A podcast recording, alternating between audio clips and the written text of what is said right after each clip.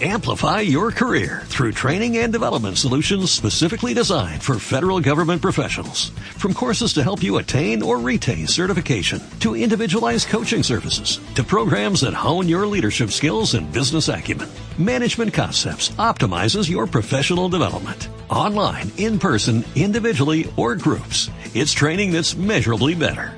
Learn more at managementconcepts.com. That's managementconcepts.com. Gracias, Jonathan. Siguen informados en Radio Castilla-La Mancha y en cmmedia.es. Se quedan en compañía de Vega Hernández en el panel. Servicios informativos. CMM Radio Castilla-La Mancha.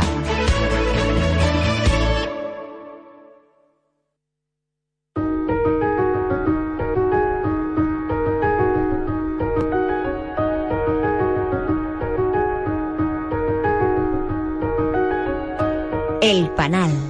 Un resumen semanal del informativo cultural de Radio Castilla-La Mancha. Con Vega Hernández.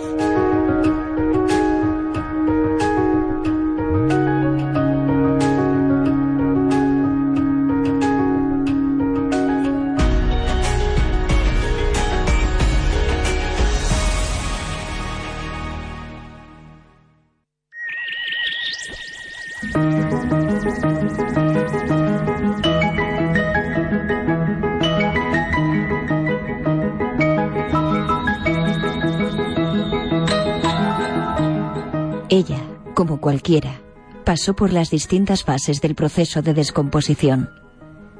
Vi su cuerpo decolorándose hasta el azulino. No en vano era una reina, qué color si no. Y quedarse rígido con los músculos duros como el cuero de las armaduras, ese grueso y áspero. Era tal su frialdad que me daba cosa tocarla, no me fuese a apresar. Los de Madre Tierra decís que puedes quedarte pegado en el hielo. La sumidad de la frigidez. Luego fue hinchándose, se licuaron sus tejidos hasta convertirse en hedionda espuma. Las moscas, así las llamamos aquí en Cigurat, aunque no sean como esas negras que conocéis allende del espacio, comenzaron a depositar sus huevos en las hendiduras que el cuerpo abría para que la naturaleza se realimentara. Desde ese instante, aguanté solo gracias al unte de mentoles en la nariz.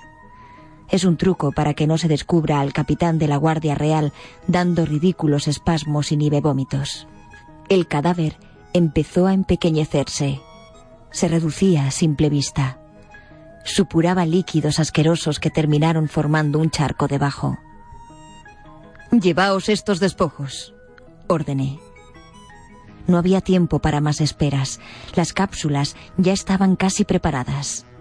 Ahora, días después, comienzan a brillar. Buena señal. Inequívoca. Se muestran como estalactitas gigantescas recubiertas de rugosidades generadas por los movimientos de gestación de sus huéspedes.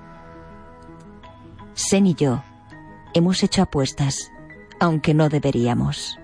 Pero, ¿quién se va a enterar? Y si así fuera, ¿quién va a ser el valiente de denunciarnos?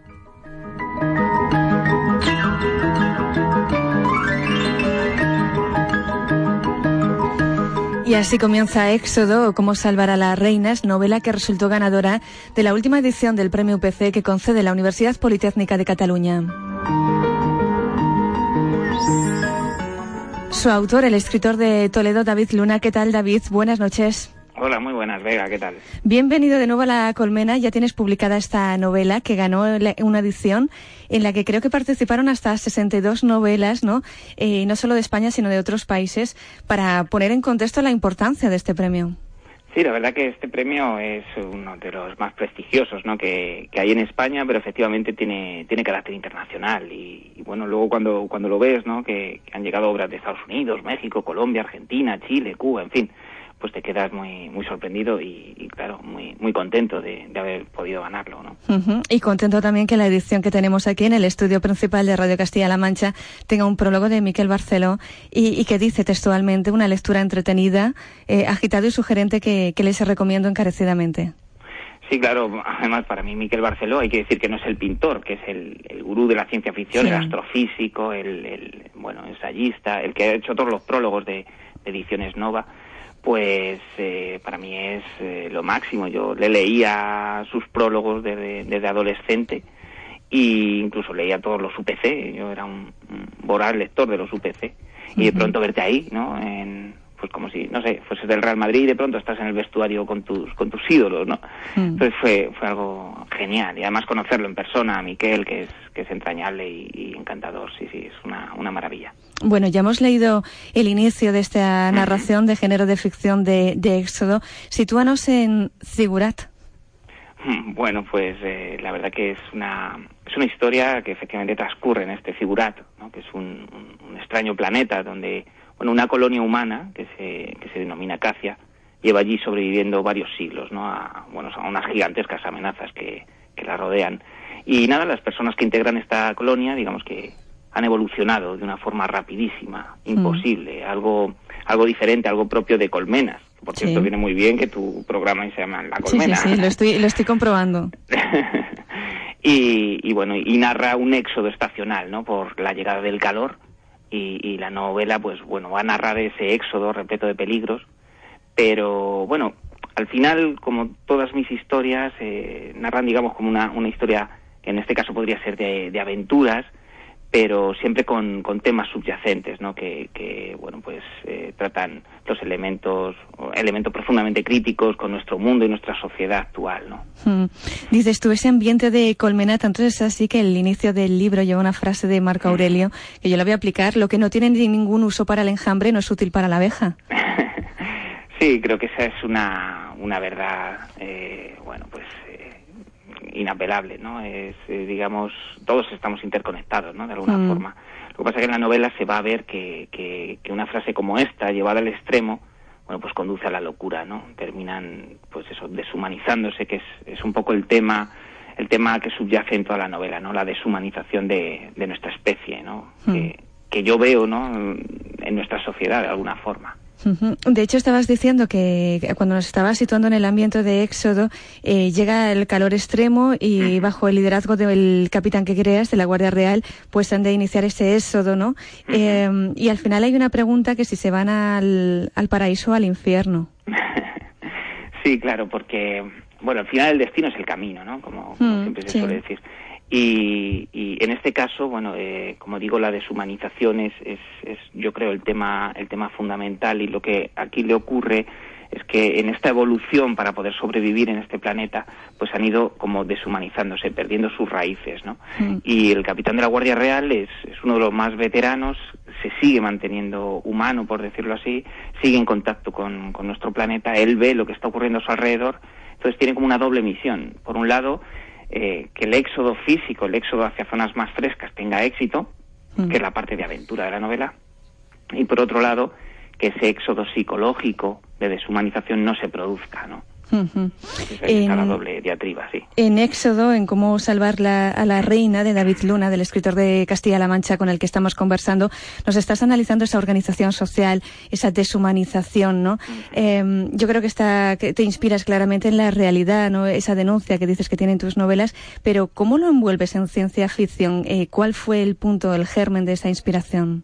Pues fíjate que, normalmente cuando, cuando escribo novelas, pues eh, bueno, pues aparecen a partir de, digamos, una, una conversación o una imagen o no sé, cualquier circunstancia y se unen unas con otras y al final pues dan lugar a la novela. Sin embargo, en este caso fue algo distinto. En este caso eh, fue algo muy concreto que fue un documental de abejas africanas. Sí.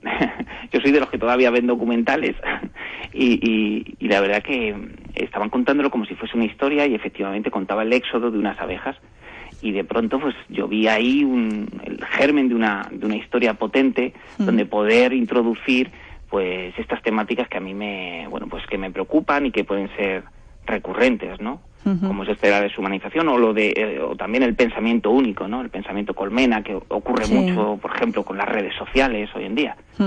Oye las redes sociales que esta campaña la has lanzado y pedías a la gente que se hiciera fotos de la colmena no de la colmena pero de una colmena con, con la vinculación de éxodo Sí, eh, bueno, eh, realmente pedía que se uniesen a la colmena y, bueno, eh, hacía ver ¿no? que, los, los hexágonos estaban por todas partes en nuestra realidad, ¿no? Es una mm. manera también de decir, esta novela está hablando de nuestra realidad. Entonces, la gente me mandaba fotografías con hexágonos que encontraban, no sé, en un paquete de galletas o en una tuerca o, o en una alcantarilla y, bueno, pues fue gracioso, interesante. Mm. Siempre me gusta jugar un poco, ¿no? Una mente colmena y muy visual que está en la, en la portada. No sé de quién es la ilustración de Éxodo porque es una mente y aparecen esas celdillas de, en la mitad del cerebro, del rostro de, de la portada. Sí, la ilustración es de, de Eduquiza. Eduquiza, que es un ilustrador magnífico, que también me, me, me ha hecho la, la nueva portada de, de la anterior novela El Ojo de Dios y efectivamente estuvimos, también he trabajado con él, además, eh, en un cómic, él como dibujante, yo como guionista, y bueno, pues estamos muy en contacto, somos amigos, y sí que hablamos bastante, ¿no? De, qué hacer, de qué, de qué colocar en, en, la cubierta. No queríamos tampoco que fuese la típica cubierta de ciencia ficción clara, eh, porque es una novela que, si te das cuenta, está muy a caballo, aunque es ciencia ficción, eh, está hablando de otras cosas, ¿no? Y, bueno, enseguida pensamos en, una imagen de una mujer. Que, bueno, los personajes femeninos son siempre muy importantes en mi novela, sin esta más todavía, ¿no? No es la reina de la que se preocupan, pero sí queríamos eh, reflejar el, rostro de, una mujer. Hay un triángulo de mujeres que, bueno, está la, reina como la deshumanización absoluta, está la pareja del protagonista que, que todavía sigue siendo humana y una tercera mujer más que, digamos que está a medio camino, ¿no? Y son un poco el motor de la historia. Entonces queríamos que apareciese una mujer y, bueno, con esas celdillas, como dices, que, van reflejando esa deshumanización progresiva ¿no? que están sufriendo. Eh, Éxodo, cómo salvar la reina, la reina está publicado en Apache Libros. Eres autor del laberinto de Tenen y El ojo de Dios, ahora en que está trabajando David Luna. Bueno, pues la verdad que estoy trabajando en muchísimas cosas a la vez. ¿Qué otro premio vas a ganar? Porque hay que decir que, que sí que estás situado como ese autor emergente que has obtenido muchísimos premios en ciencia ficción. Sí, no, la verdad que en esto... bueno, emergente, ¿hasta cuándo se dice emergente, no, David, con la trayectoria que tienes ya? Pues sí, la verdad que, que, bueno, que estoy yo mismo sorprendido, ¿no? Realmente empecé hace muy poquito tiempo, a mediados de 2013 me presenté a un concurso y a partir de ahí pues todo fue rodado y es cierto que bueno pues he ganado bastantes concursos eh, de, bastante importancia como UPC como Domingo Santos o finalista del Alberto Magno ahora he estado nominado a los Ignotus tanto a novela larga como a novela corta en fin que en esto no, no me puedo quejar ¿Cuándo ganaré el siguiente? Bueno, pues de momento no me estoy presentando ya en ningún concurso, sino que, bueno, son concursos de, de novelas o de obras ya publicadas y que te nominan directamente, ¿no? Como mm. pasa con el Guillermo de Baskerville, al que también estoy nominado con Laberinto Tenen a Mejor Novela Independiente. Y bueno, eso nadie lo sabe. Ahora estoy terminando una novela sobre, sobre realidades virtuales y alternativas y bueno, y siempre con muchas ideas en la cabeza. Pronto empezaré además la segunda parte de, de Los Tenen, porque bueno, los lectores así lo estaban pidiendo y bueno, es una novela que sí queda para, para ello. Bueno, pues es que en la colmena teníamos que tener este éxodo, cómo salvar a la reina. Gracias, David Luna. Como siempre, buenas noches. Venga, a ti, adiós. Estás escuchando una redifusión de las entrevistas emitidas en La Colmena de lunes a viernes a las 9 de la noche. Y más actualidad sobre la Universidad de Castilla-La Mancha porque os contamos que hasta el 19 de diciembre se puede visitar en el campus de Toledo la muestra fotográfica Paisajes de La Habana.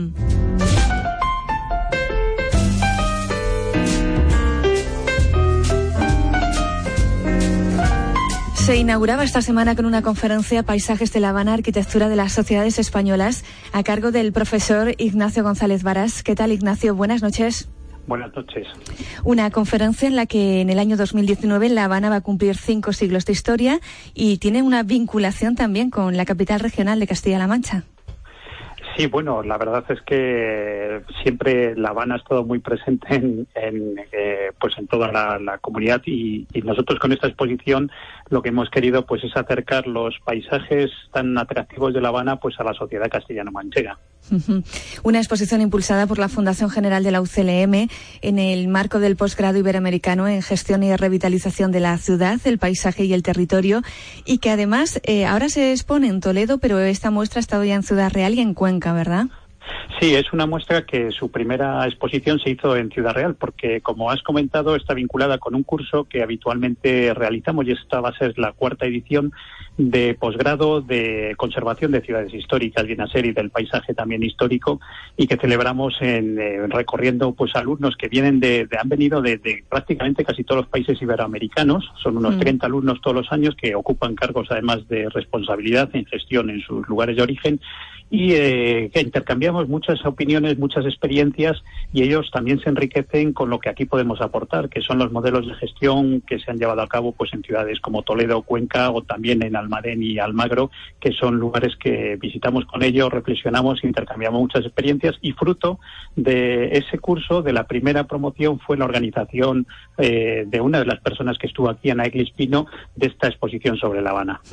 Y es que si nos acercamos hasta el vestíbulo del Paraninfo en bases de cartón en el campus de Toledo, eh, citabas a ella, Ana Pino Hernández, con esas fotografías antiguas y, y, esas imágenes nos muestran también una especie de dependencia sociocultural, ¿no? Que marcó para siempre el carácter del cubano. Sí, para nosotros, para como españoles o castellano-manchegos, es eh, muy próximo siempre la sociedad habanera. Eh, la sociedad de La Habana es una sociedad mixta, mestiza, pero dos terceras partes son población blanca, una tercera parte es población mestiza o mulata o negra, y siempre han tenido pues una relación estrechísima con, con España, ¿no? con la península ibérica cultural. Son numerosos los lazos eh, familiares, hay numerosas eh, figuras que todavía recuerdan pues con esta inmigración contemporánea del, siglo XX pues a sus antepasados que provenían de España, con lo cual son paisajes eh, muy cercanos a nosotros, pero también a la vez dotados de ese exotismo del Caribe, ¿no? De, las palmeras del Caribe, de su arquitectura colorista, de sus calles muy concurridas, siempre festivas, ¿no? Que, mm. que son las calles de La Habana. Y de ese exotismo quizás sea más el bloque el segundo, esa ciudad del mar, ¿no? Esa bahía de La Habana y el malecón habanero.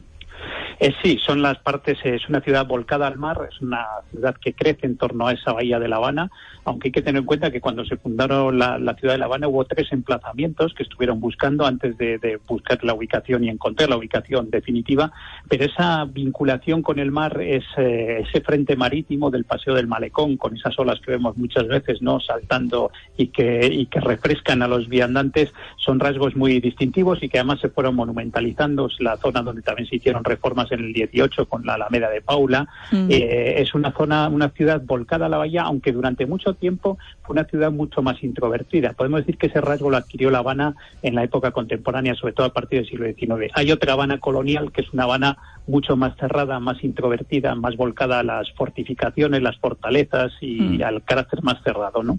Esa ciudad interior. Tú eres, eh, Ignacio, profesor de la, de la Escuela de Arquitectura de Toledo y también señalabas eso, como varios eh, centros históricos coloniales cubanos son patrimonio de la humanidad. Sí, efectivamente es un legado que, que, está, es quizá de los más profundos que ha dejado la presencia de, los españoles en, en, América. La Habana, la Habana Vieja, concretamente, es patrimonio de la humanidad, también lo es eh, Cartagena Indias, México, Cuzco, son muchísimas las ciudades que, que, son patrimonio de la humanidad por, por la gran riqueza arquitectónica, los tesoros artísticos que tiene. Y de hecho, nuestra intención será con, los, eh, con esta colaboración que hemos iniciado con estos países iberoamericanos tratar de presentar en Castilla-La Mancha, quizá no con la periodicidad anual, pero, pero sí bianual o cuando podamos, eh, estas distintas ciudades patrimonio de la humanidad en, eh, de América aquí en, Castilla-La Mancha. Porque además muchos de esos edificios tienen influencias no arquitectónicas eh, muy vinculadas con, con España.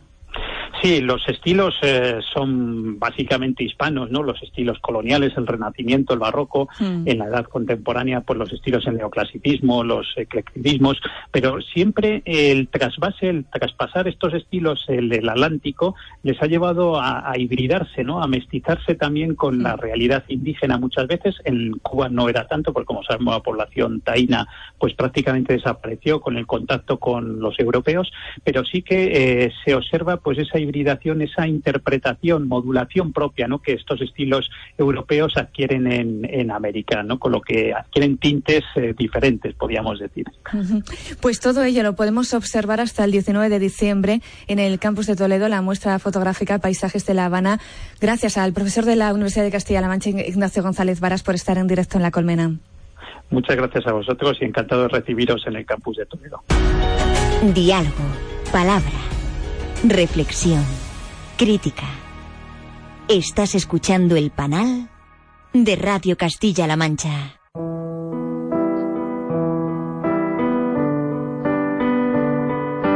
La Colmena, Vega Hernández.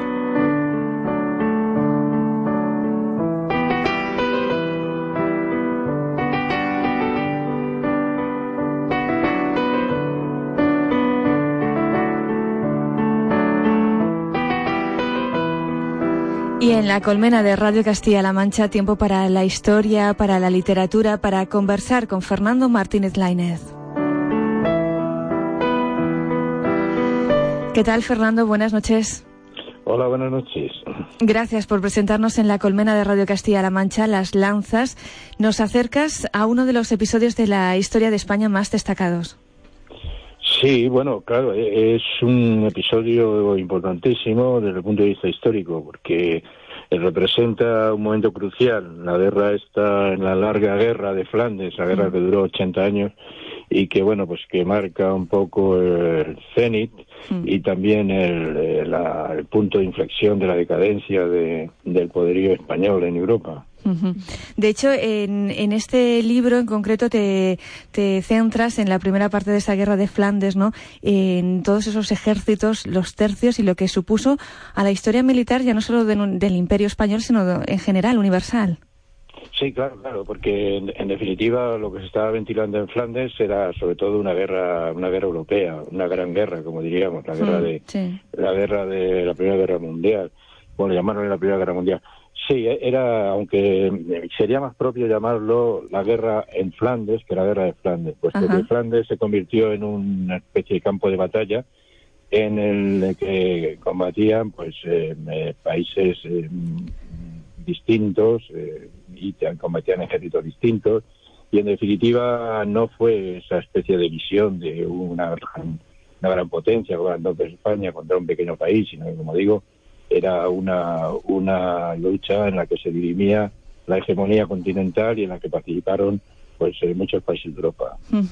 Y para dirimir esa hege- hegemonía continental, eh, sí que se realizan estrategias militares grandes, ¿no? También eh, lo reflejas aquí en, en las lanzas, la senda de los tercios. Sí, bueno, claro, se mueven ejércitos de estrategias grandes, puesto que, como digo, la guerra era una guerra eh, a escala europea. Entonces, Mm. bueno, pues había grandes ejércitos, grandes maniobras y grandes generales, entre ellos el Ambrosio Espínola, que es el protagonista de- del libro Las Lanzas, sí. Y la otra faceta que vamos a encontrar en este libro, que aparecen personajes como vinculadas a la historia del arte como Rubens o el propio Velázquez.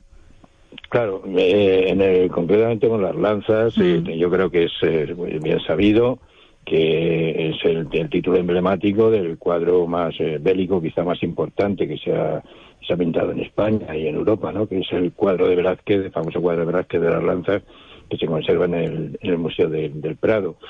Y mm, bueno, eh, fue una época además, desde el punto de vista artístico, una época pretórica de, de genios y de gente pues muy importante en el panorama, en el panorama artístico y en el panorama literario eh, europeo y sobre todo español, ¿no? Con el famoso siglo de oro de, de los siglos, eh, del siglo XVII.